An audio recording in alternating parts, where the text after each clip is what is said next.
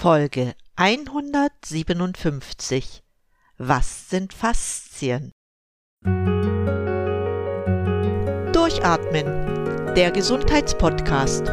Medizinische Erkenntnisse für deine Vitalität, mehr Energie und persönlichen Erfolg von und mit Dr. Edeltraut Herzberg im Internet zu erreichen unter quellendergesundheit.com. Ich begrüße dich herzlich zu unserer heutigen Sendung. Ich freue mich, dass du wieder eingeschaltet hast. Weißt du, was Faszien sind? Selbst wenn du eine Vorstellung davon hast, es gibt einen sehr schönen Satz von Dr. Robert Schleib, dem berühmten Faszienforscher, und dieser Satz lautet Faszien sind unser reichhaltigstes Sinnesorgan. Schauen wir uns das etwas genauer an. Vor einiger Zeit war der Begriff Faszien nur einigen Medizinern und Anatomen bekannt. Man versteht darunter nur derbe, flächige, unregelmäßige Bindegewebe. Inzwischen wurde der Begriff viel weiter gefasst. Inzwischen werden auch die dünnen, weißlich bis milchigen Muskelhüllen, die man zum Beispiel vom Hühnerfleisch kennt, dazu gezählt. Anatomisch verlängern sie sich nahtlos bis in die Kapseln und Sehnen. Damit umfassen Faszien alle faserigen, kollagenen Bindegewebe. Und somit kann man zur Definition sagen, Faszien sind Bindegewebsstrukturen, die Muskeln und Organe umhüllen.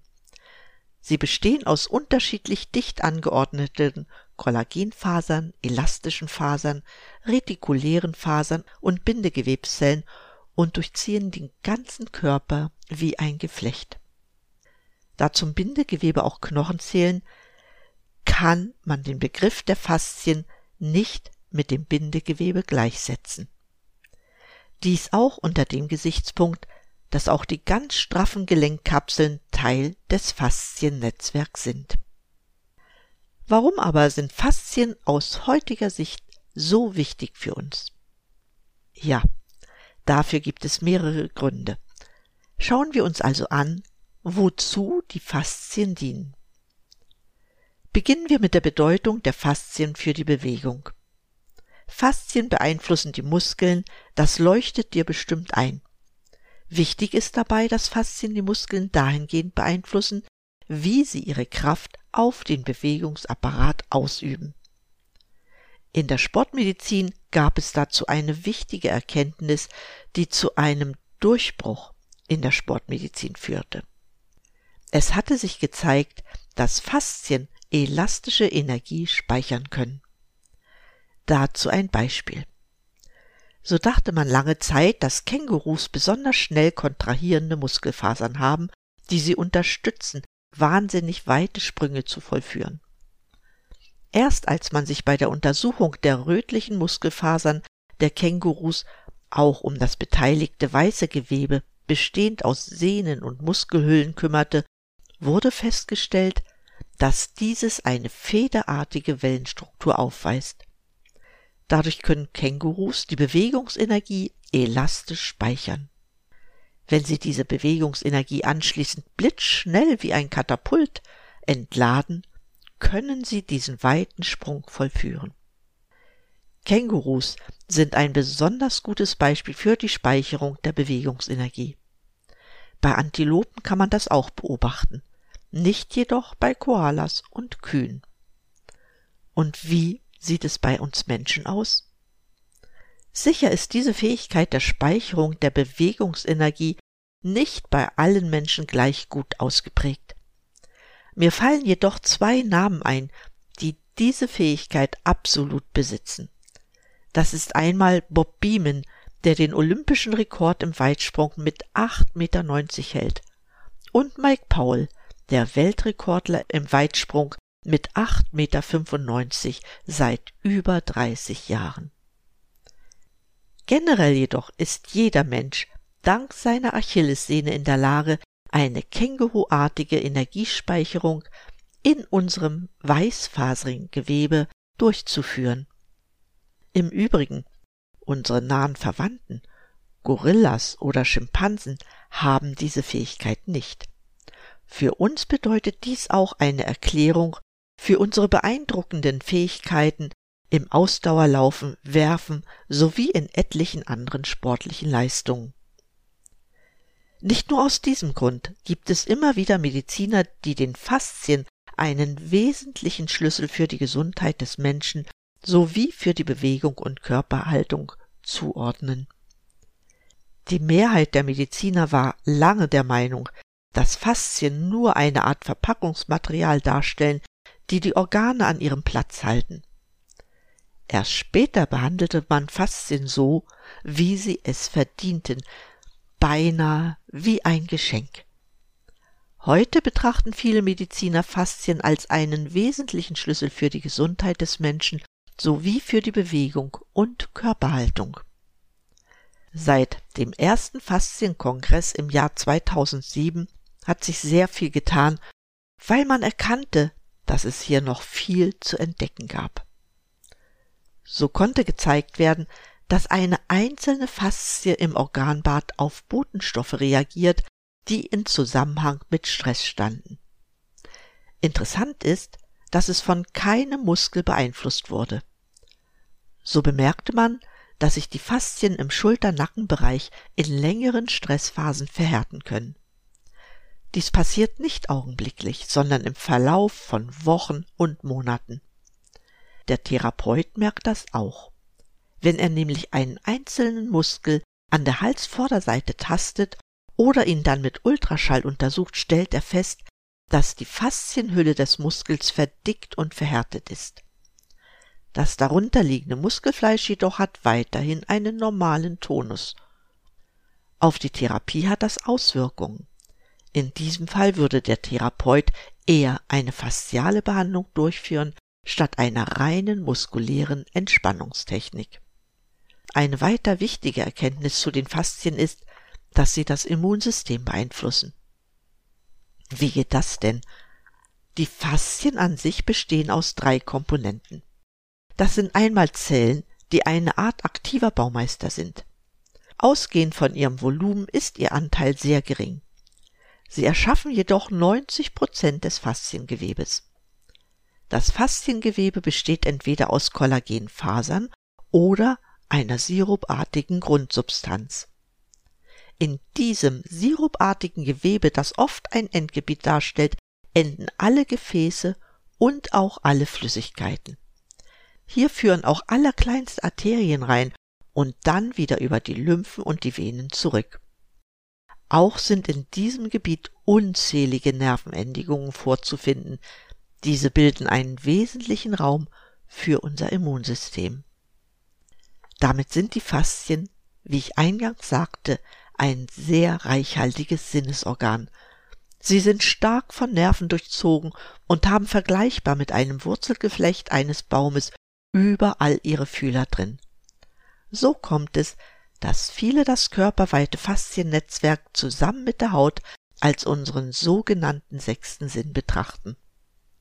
Anatomisch betrachtet sind Faszien damit unser reichstes Sinnesorgan.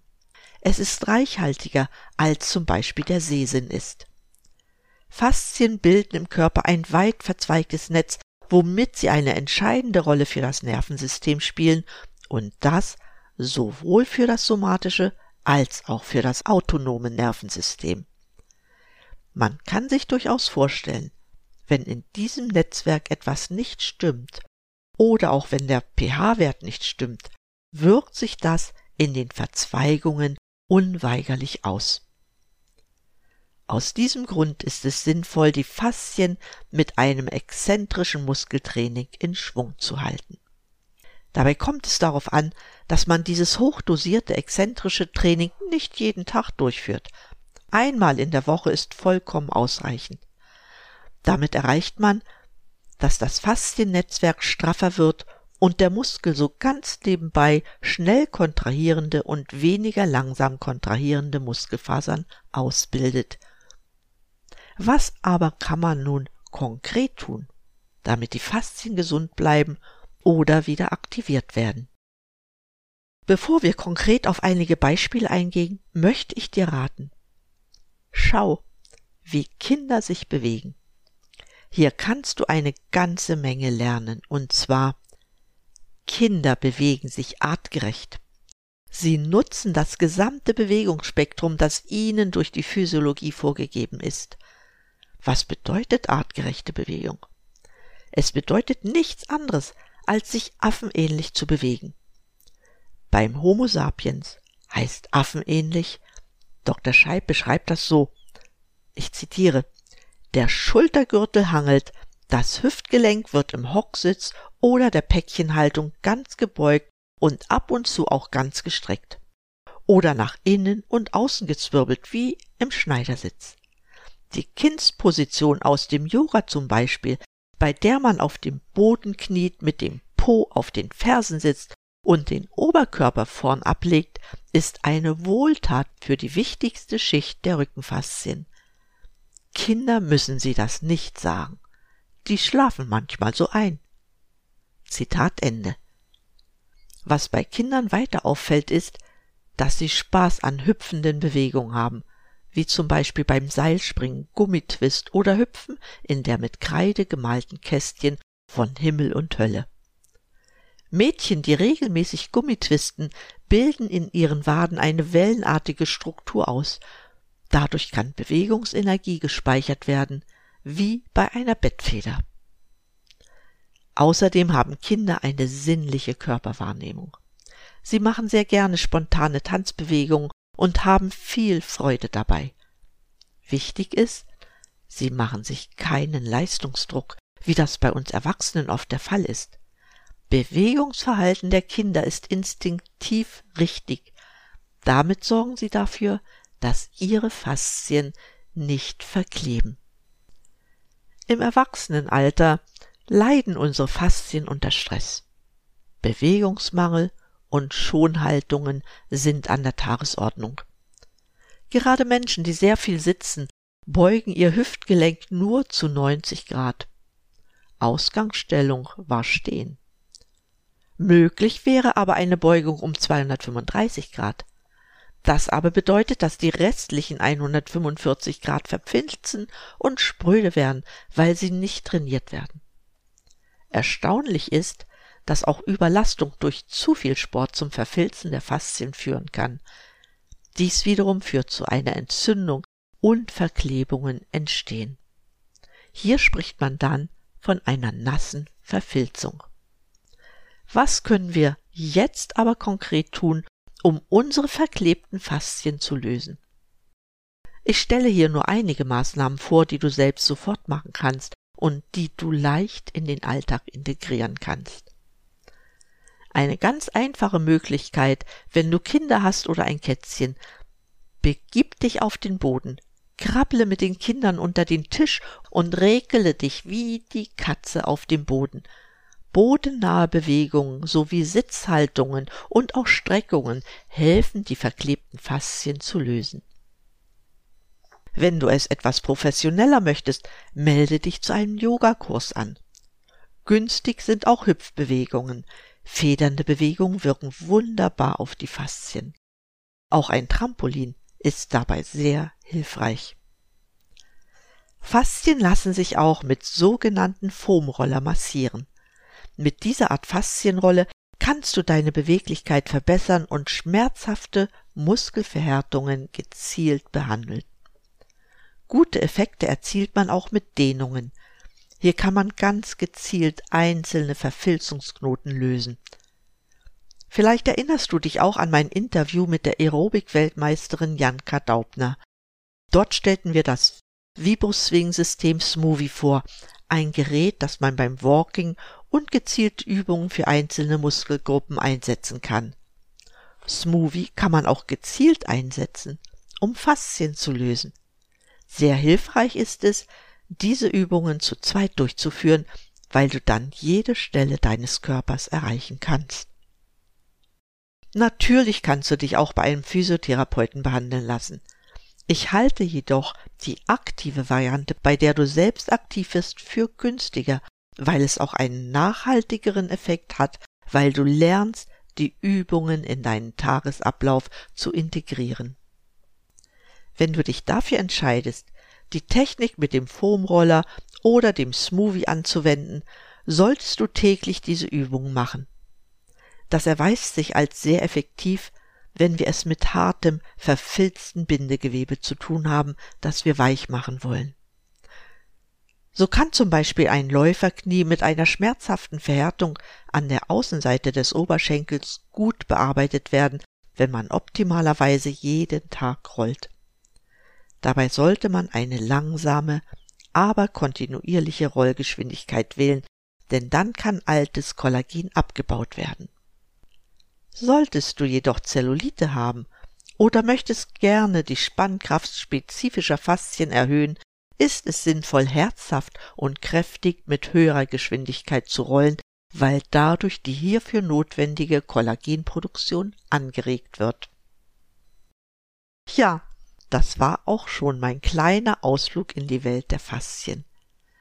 Ich bin natürlich kein Spezialist, jedoch habe ich in meinen Tagesablauf den Übungen integriert und führe Massage mit dem Smoothie durch. Ich kann euch sagen, schon allein damit habe ich meine Beweglichkeit verbessert. Ich wollte euch mit dieser Sendung für das Thema Faszien sensibilisieren und wenn ich erreicht habe, dass ihr das eine oder andere für euch entdeckt habt, habe ich mein Ziel auch wirklich erreicht. Viel Spaß beim Ausprobieren und denk daran, bleibe gesund, schalt wieder an und atme richtig durch. Deine Edeltraut.